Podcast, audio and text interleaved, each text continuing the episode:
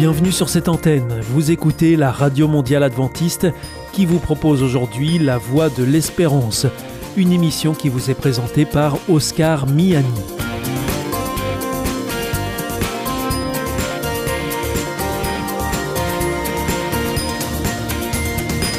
C'est avec grand plaisir que je vous retrouve sur notre antenne. Encore une fois, soyez les bienvenus à l'écoute de La Voix de l'Espérance, notre émission quotidienne de 30 minutes qui vous est présentée par Oscar Miani. Merci de votre fidélité à ce rendez-vous. Je vous rappelle que vous pouvez nous écouter sur cette antenne ou aussi en podcast sur www awr.org ou aussi avec votre téléphone et d'ailleurs je vous donnerai les numéros un peu plus tard. Aujourd'hui au programme, eh bien, Parole solidaire, un moment d'information humanitaire et ensuite, pour conclure cette émission, vous retrouverez un moment de témoignage avec C'est vous l'histoire. Bienvenue à l'écoute de Paroles solidaires, une émission sur les solidarités internationales. Et nous sommes aujourd'hui en compagnie de Corinna Wagner. Bonjour Corinna. Bonjour. Alors vous nous venez d'Adra Europe et vous êtes en ligne avec nous depuis Vienne en Autriche. Bienvenue pour cette émission de Paroles solidaires et aujourd'hui vous allez nous parler euh, d'une région du monde ou d'un pays même qui vient de faire malheureusement parler de lui avec euh, un tremblement de terre qui s'est produit euh, très récemment au Népal. On a quelques informations sur ce tremblement de terre, Corinna Oui, c'était un tremblement assez fort. Il y a des, villages vraiment affectés. il y a plus que 150 personnes qui ont perdu la vie. Et euh, le gouvernement a en effet euh, demandé de l'assistance internationale pour pouvoir soutenir les familles. Et c'est de nouveau dans les régions montagneuses, alors c'est pas facile d'accéder les, les villages. Et il faut dire, euh, Corinna, que le Népal, c'est un pays auquel ADRA s'intéresse en particulier depuis déjà de nombreuses années. Oui. Est-ce que vous pouvez nous dire quels sont les projets euh, qui sont menés, euh, notamment euh, avec ADRA au, Népal? Mhm. ADRA travaille dans les différents secteurs. C'est comme on a juste mentionné, on va soutenir les familles après les désastres, mais on travaille surtout avec les petits paysans dans les différentes régions pour améliorer la situation de vie, la sécurité alimentaire et aussi dans d'autres secteurs comme la santé, mais le focus des projets que moi j'ai vu, c'était surtout la sécurité alimentaire, le développement économique auprès des familles paysannes. Un projet notamment est, en place depuis euh, quelques années pour euh, accompagner euh, les petits agriculteurs à développer leurs exploitations. Mhm, oui, il n'y a pas seulement les tremblements de terre. Le Népal est aussi très fragile concernant les effets du climat. Il y a souvent les inondations le long des rivières qui descendent du Himalaya. Il y a beaucoup de terrain qui est perdu parce qu'il y a juste les, cailloux, le, sable après. Et oui, ça touche toujours les familles les plus vulnérables. Et là, on a travaillé pendant presque quatre ans maintenant pour intensifier l'agriculture, pour regagner euh, l'espace agricole, pour améliorer l'accès à l'eau, par exemple pour les paysans et euh, pour les lier au marché, pour vendre les produits ensemble et pour aussi donner du travail, par exemple, aux personnes handicapées. D'accord. Et alors donc euh, ce projet dont vous nous parlez, qui se tient depuis quatre ans, il se déroule dans quelle région du Népal? On dit que c'est la région 2, c'est dans le sud-est du pays, c'est une région assez plate. Mhm. On pense toujours aux montagnes si on entend du Népal, mais c'est dans le sud, la région est vraiment, c'est une région basse. Mais comme j'ai dit, on a des effets que les rivières sont allées dans toutes les directions. Au printemps, s'il y a beaucoup de l'eau qui, qui vient des montagnes, et comme ça, c'est une région vraiment vulnérable votre projet, euh, Corina, ou celui qui est soutenu par ADRA. Euh, d'ailleurs, on ne l'a pas dit, mais euh, c'est plusieurs ADRA hein, qui soutiennent le projet au Népal. Oui, c'est ADRA Autriche, c'est sur place, c'est ADRA Népal, mais il y a aussi des, et ça c'est important, il y a aussi les partenaires locaux comme oui, ils s'appellent CDAFN ou Pantaran. C'est des organisations locales qui viennent des régions où on travaille, qui ont des spécialisations techniques et on les soutient aussi. On fait des formations de, de, management et comme ça, on essaye de contribuer à la professionnalisation. On essaye d'augmenter les capacités des petites organisations sociales dans la région. Et puis donc, il y a un partenaire aussi important euh, dans ce projet, c'est celui euh, de l'Union européenne. Oui, c'est l'Union européenne et aussi le gouvernement autrichien qui ont soutenu le projet. Mhm. Voilà. Et alors donc euh, ce projet, il s'adresse à combien de bénéficiaires euh, au total?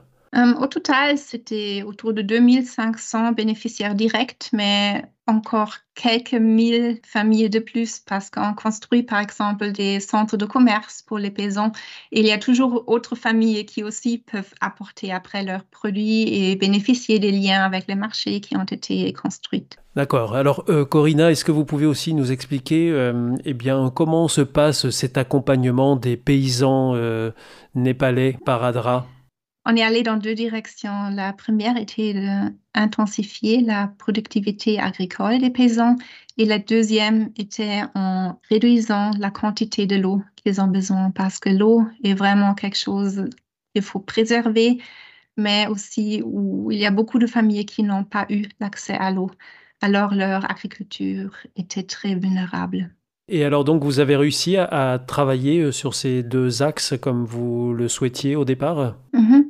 Pour euh, intensifier l'agriculture, on a par exemple cofinancé les grands serres. Une grande serre? Oui. Et là-dedans, ils ont pu commencer la saison agricole beaucoup plus tôt que les autres paysans et puis vendre leurs produits, par exemple les tomates, hors de la saison principale et ainsi ils gagnent beaucoup plus d'argent. Grâce à cette serre. Oui, parce que je pense que tout le monde ici le savent aussi, les tomates hors de la saison, ils sont assez chers et en été, ils sont moins chers. Alors, c'est la même chose pour les paysans au Népal.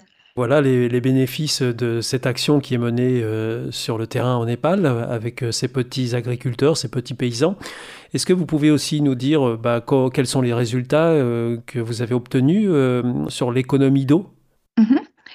Il y a un concept qu'on essaye d'implanter dans les différents projets et ça c'est que les gens ne seulement utilisent l'eau, mais qu'ils donnent aussi quelque chose de retour à la nature.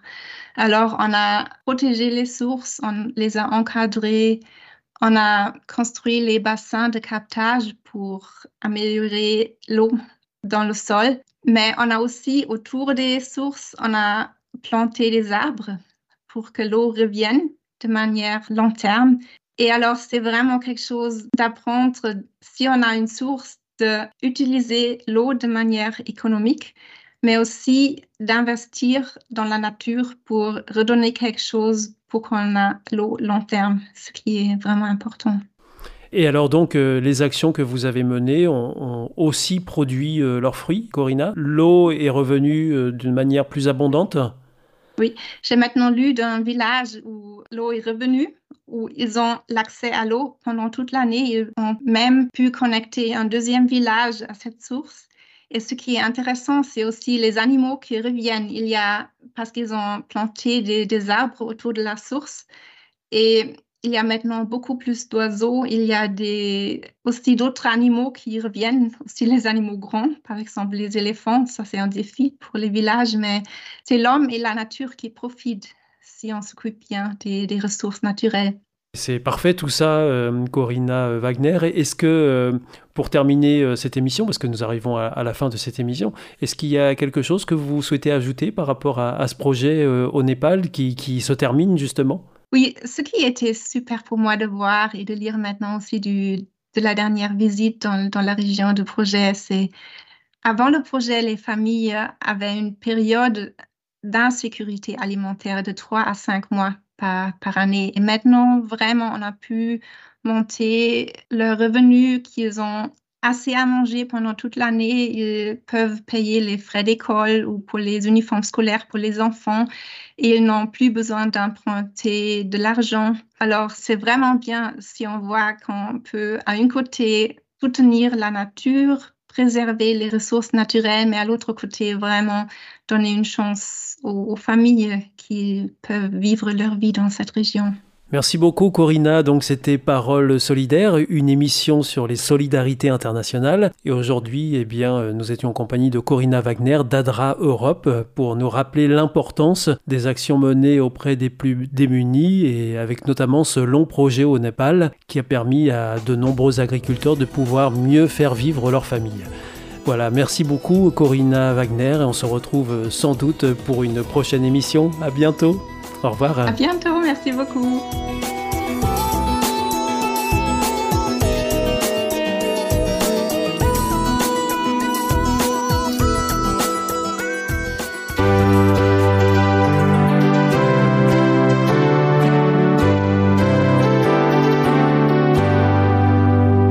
This is Adventist World Radio. The Voice of Hope. Hier ist Adventist World Radio, die Stimme der Hoffnung. Questa è la radio mondiale avventista. La voce della speranza.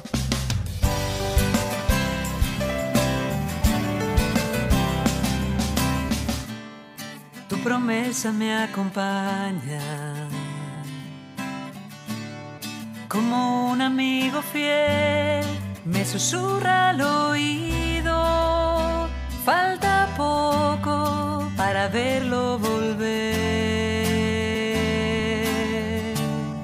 Tu promesa me da fuerzas.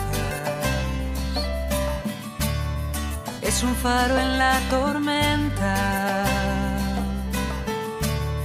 que me empuja a luchar y a mirar un poco más allá. Y tu alegría se posa en mí, pensando en el día en que te vea venir. La muerte, el dolor dejaremos atrás. Tu ley de amor triunfará al final. Tu promesa me sostiene. En el medio del dolor, ella brilla más fuerte y me cuenta que hay un mundo mejor. Y yo sigo esperando y diciendo a los demás que esta vida es un soplo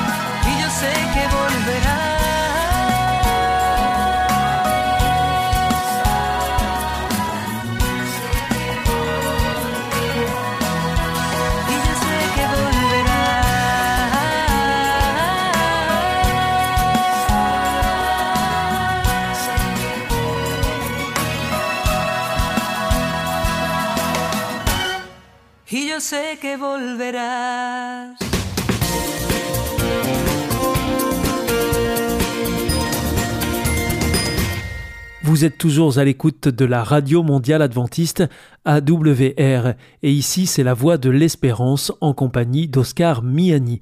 Si vous le souhaitez, eh bien vous pouvez rentrer en contact avec euh, nos intervenants et leur adresser des questions. Pour cela, vous pouvez adresser vos mails à france@awr.org. En ce qui concerne je vous invite maintenant à poursuivre avec un moment de témoignage pour je vous invite maintenant à poursuivre avec un moment de témoignage dans l'émission C'est vous l'histoire. C'est vous l'histoire. C'est vous, votre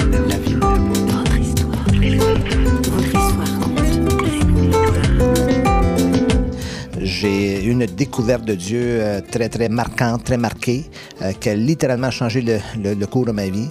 Non seulement ça m'a restauré à l'intérieur, mais ça a changé vraiment toute l'enfance de ma vie. Je me j'ai trouvé mon identité, j'ai trouvé euh, ma voix. Euh, je suis mis à lire la Bible, je l'ai dévoré en quelques semaines. C'est ce que mon cœur cherchait. Mon âme a trouvé ce qu'elle cherchait et j'étais vraiment comblé à ce moment-là.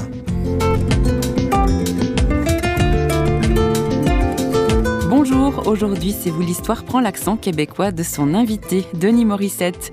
Il est psycho-éducateur et thérapeute chrétien et il revient pour nous sur le Québec et sa culture francophone et nous raconte sa découverte du bonheur incarné par sa rencontre et sa conversion à Jésus-Christ. François Sergi, notre journaliste, l'a rencontré pour nous, alors faisons connaissance.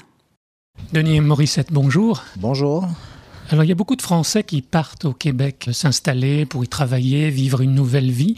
Euh, il y a quand même des différences culturelles, même si on a la même langue, quoique ouais. il y a des mots parfois souvent différents. Il y a tout un vocabulaire qui est particulier aux Québécois. Quelles sont les différences culturelles? Mais en fait, le Québec, c'est l'Amérique. Mais c'est l'Amérique en français. Euh, les, les, même les Français qui arrivent sont confrontés à, à la culture américaine, la culture nord, nord, nord-américaine, mentalité anglo-saxonne.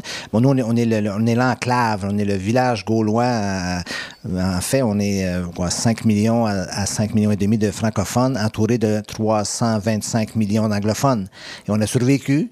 Et ça, ça, fait de nous un peuple très euh, résilient, très résistant aussi euh, au, au, travers de tous ces, ces, ces, ces, siècles avec le climat difficile et tout ça. Mais ça, crée dirais-je, une, une, concoction. En fait, je dis souvent la blague, on a le meilleur des Américains, puis on a le meilleur des Français.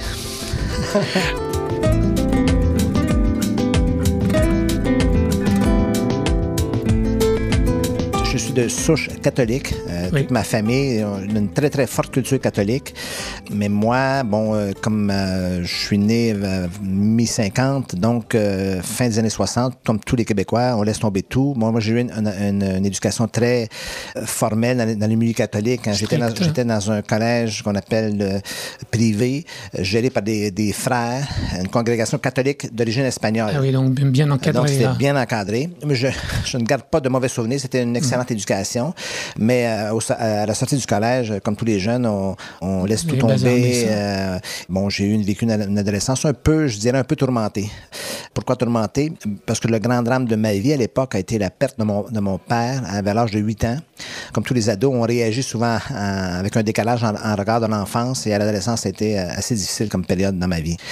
Vous avez découvert Dieu comme père euh, comment? En fait, j'ai découvert Dieu vers l'âge de 20 ans. Suite ah à, oui, donc plus tard. Oui. Beaucoup plus tard. Mm -hmm. Je suis euh, euh, découvert Dieu. Bon, j'avais de la culture en arrière, j'ai baigné dans tout cela. J'ai laissé tomber à l'adolescence, mais à 20 ans, j'ai vraiment eu un moment de crise, mon, mon, chemin de Damas, ou une période excessivement difficile, où littéralement, j'ai eu une découverte de Dieu très, très marquante, très marquée, qui a littéralement changé le, le, le cours de ma vie. Non seulement ça m'a ça, ça restauré à l'intérieur, mais ça a changé vraiment toute l'emphase de ma vie. Je me suis, j'ai trouvé mon identité, j'ai trouvé euh, ma voix. Euh, Mais quel a été l'élément déclencheur? L'élément déclencheur, ça a été une, une, soirée entre jeunes. En fait, pour une longue histoire courte, euh, mon anniversaire est le 14 février. Je suis un, un, un Valentin. Et euh, il était coutume dans notre groupe de jeunes que le, le, le, le soir, la soirée d'anniversaire d'un de nos jeunes, c'est la tournée de toutes les boîtes de nuit et tout ça. Et ce soir-là, ça s'est mal terminé. Euh, J'ai eu un, un, affrontement avec un groupe de motards criminalisés connus au Canada, en Amérique, qu'on appelle les Hells Angels. Mm -hmm. Et ça a tourné mal, très, très mal. En fait, j'ai eu la, la, raclée de ma vie. J'étais complètement en état d'ébriété. J'étais complètement euh, sous. Et euh, je me suis retrouvé à l'article de la mort presque ce soir-là. J'ai ma, ma peau... Pu mourir. J'aurais pu mourir. J'étais vraiment dans une rixe de gang et tout ça. Pourtant, je n'étais pas criminel du tout. J'étais pas. C'était une beuverie de jeunes qui a mal tourné, quoi. Mm. Et euh, j'ai crié à Dieu vraiment euh, à, l'extrême. Et euh, tout d'un coup, tout s'est arrêté. Ils nous ont lâchés et j'ai pu quitter, mais j'étais bien amoché. Bien amoché là. Ce qui était fascinant, c'est que de ce, de ce cri d'un jeune dans la nuit à Dieu, le, le, les jours qu'on suivit, je, je n'entendais que parler que de Dieu. Dieu, Dieu, Dieu, partout, partout, dans tous les endroits où j'allais, comme si j'avais vraiment cette ouverture de ma conscience, une, une brèche qui était là, avec mm. un, tellement un jet de lumière. Puis dans les semaines qu'on suivit, j'ai rencontré quelqu'un qui m'a témoigné de sa foi. Et j'étais un fruit mûr. Il m'a accueilli comme ça et c'était euh, une conversion sur le champ. Je suis mis à lire la Bible, je l'ai dévoré en quelques semaines.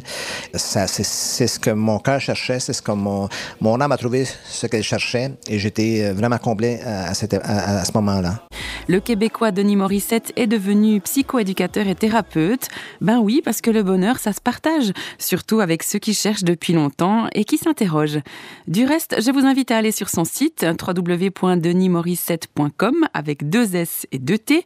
Vous trouverez là des réponses pratiques à plusieurs de vos questions.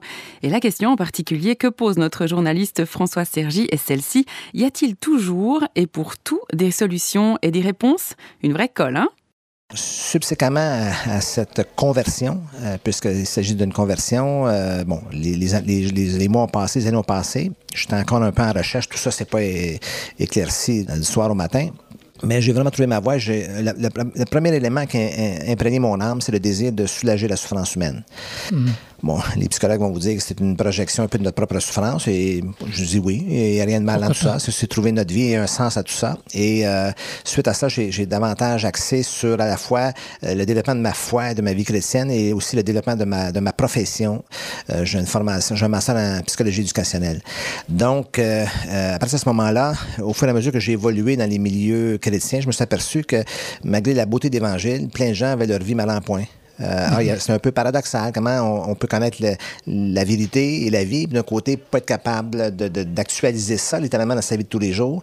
Voilà pourquoi je développe beaucoup, beaucoup d'outils. Euh, en fait, la plupart des gens savent le quoi dans la vie, ils savent pas le comment. Mm -hmm. Comment faire le quoi? Mm -hmm. J'ai une approche beaucoup plus pratique. D'ailleurs, je crois que le changement prend place dans l'action. Il ne prend pas place dans la réflexion. La réflexion prépare le changement, mais ne change rien. On a beau avoir les plus belles idées au monde, si on les actualise pas dans la réalité, ça change rien. Le problème dans la vie n'est pas d'avoir des questions, c'est de prendre tous les moyens nécessaires pour trouver les réponses. Et mmh. même le slogan du, du, du, ministère qui est des solutions pour la vie, c'est que je crois qu'il y a des solutions à, à, à tous les problèmes de la vie. Il n'y a pas de problème sans solution.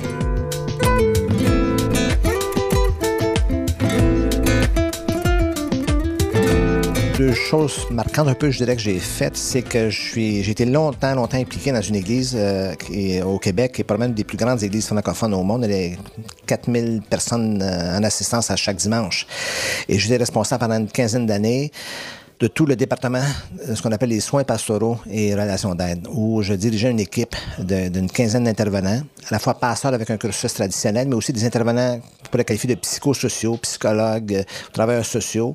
Et euh, donc, c'est une équipe mixte, hommes-femmes aussi, donc qui rencontre les gens, leur offre des soins. Donc, j'ai fait beaucoup de, de j'ai fait de la gestion de cette équipe. Je, je, rencontre toujours des gens. J'ai un cabinet aussi euh, privé où je reçois des gens. Je travaille avec des couples. Je fais beaucoup de intervention euh, de suivi conjugal. Je, je, bon, maintenant, ça suit les, un peu les, les, problèmes de la société. Hein, euh, dans, la, dans, la, vie moderne, mm. c'est la, la, dépression qui est au top. Euh, Alors finalement, en un mot, comme, à quoi sert la foi, le fait d'être chrétien? Ouais. En quoi ça change quelque chose quand on a des problèmes que tout le monde peut avoir, en fait, de dépression de En fait, je dirais la foi, c'est pas magique. Et le problème, parfois, dans mm. la vie moderne, c'est qu'on a été contaminé un peu comme la société qui cherche constamment les solutions rapides à tout, toutes mm -hmm. les, ce qu'on appelle la pop psychologie, mais je dirais qu'il y, y, a le pop christianisme aussi, c'est-à-dire qu'on a beaucoup de formules beaucoup, beaucoup plus simples et tout ça. Et j'aime souvent dire, euh, si on se souvient de l'appel la, de l'apôtre Paul, euh, il lui a été dit, je lui montrerai ce qu'il aura à souffrir à cause de mon nom. Ça, c'est pas très populaire. De nos jours, on n'entend jamais ça. Alors, l'évangile, elle est née dans la souffrance. Christ a souffert. Tous les apôtres ont souffert. Ils ont tous fini martyrs pour la plupart d'entre eux, sauf peut-être Jean qui a été exilé. Euh, on n'est pas dans la facilité, là. On n'est pas dans la pensée magique. On est dans la confrontation à la réalité de la vie. Mais, ils avaient beau souffrir, ils n'étaient pas malheureux.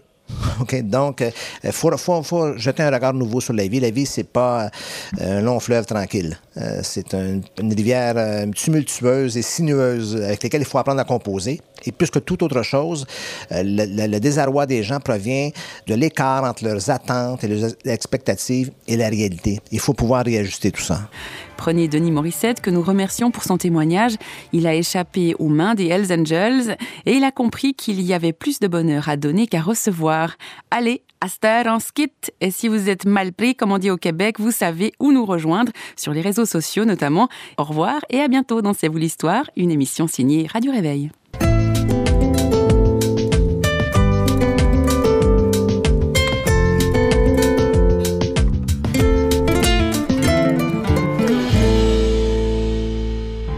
sentez isolé, désorienté, perdu, en recherche L'IEBC, l'Institut de la Bible par correspondance, vous accompagne et vous propose des cours gratuits à suivre chez vous et à votre rythme.